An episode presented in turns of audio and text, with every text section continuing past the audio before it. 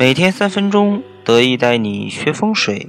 大家好，我是得意。我的一个老乡老赵与他的太太在北京打拼多年，去年在北京买了一套小户型的住宅，俩人可是花光了所有的积蓄。值得欣慰的是，总算有了一个属于他们夫妻二人的小窝。但自从俩人住进去后，接连遇到各种不顺的事情。先是他的工作出了问题，被炒鱿鱼；后来他老婆的身体也出现了问题。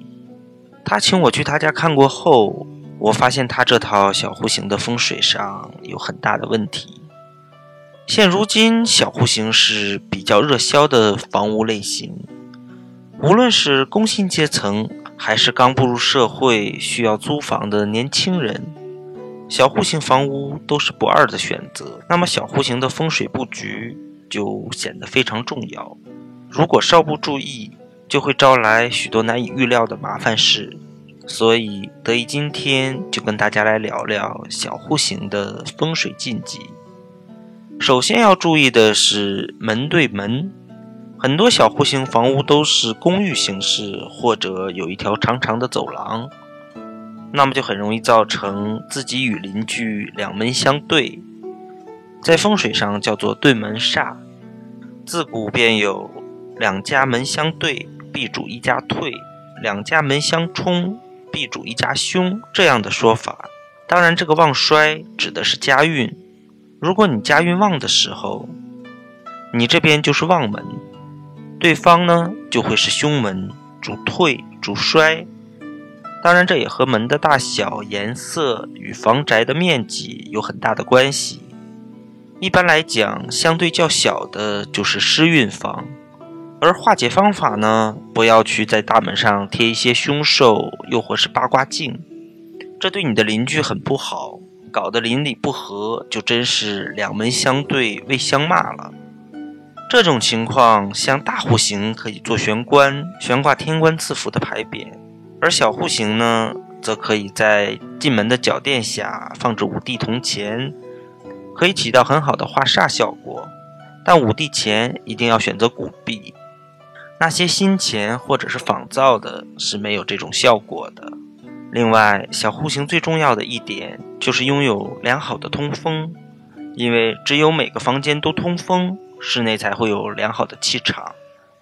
如果是温和的通风，通风状况又良好，就是风水上的藏风聚气，具有财运顺畅、行事亨通的好运势。气流温和的流入，同时在屋内循环，可以使居住者的人生顺逐通畅。获得财运的机会绵延不断，风水过与不及都是不好的。如果风雨气流太过急速、强烈的灌入房间，充斥着整个屋子，反而形成的是风煞。而风煞呢，就会造成屋子里面的人为财而疲于奔命，或失去情感或人性的一面，因而带来的伤害，结果自然得不到金钱财运。小户型的房屋，因为室内空间不大，一旦天气变化，风和气流强转时，很容易就一股脑的灌入房间，充斥整个屋子，形成了风水上的风煞。所以房屋要通风，但不要一开窗就是强风刮入。所以挑选小户型房屋时，除了确认一定要有通风之源外，在选择房屋时呢，现场记得一定要打开窗户。亲身的感受一下通风情况，看气流是温和的进入屋内，还是直接灌进来，并且在屋内的各个角落都走动一下，感受气流是否在屋内循环通畅，有没有气流无法抵达的死角，或是某个方位角落气流特别强劲，让人感觉寒意不适。第三点就是要查看房屋的天棚。因为户型小的原因，天棚过低呢，会显得格外压抑。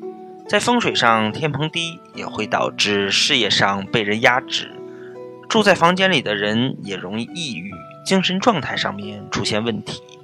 另外，床铺、沙发、大门、炉灶等上方不要有横梁，压到哪个位置，家里就会出现对应的风水问题。最后需要注意的是卫生间的位置。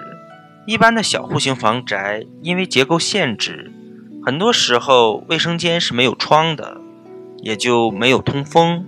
可以想象，到了夏天，洗手间没有通风，气味只能从卧室或者客厅排出，住在里面的人会多么的难过，容易滋生细菌，对家人的健康也影响很大。那么，关于小户型的风水选择上，得意今天就跟大家分享到这里。喜欢得意的朋友可以添加得意的微信：二八八二五八八。再见。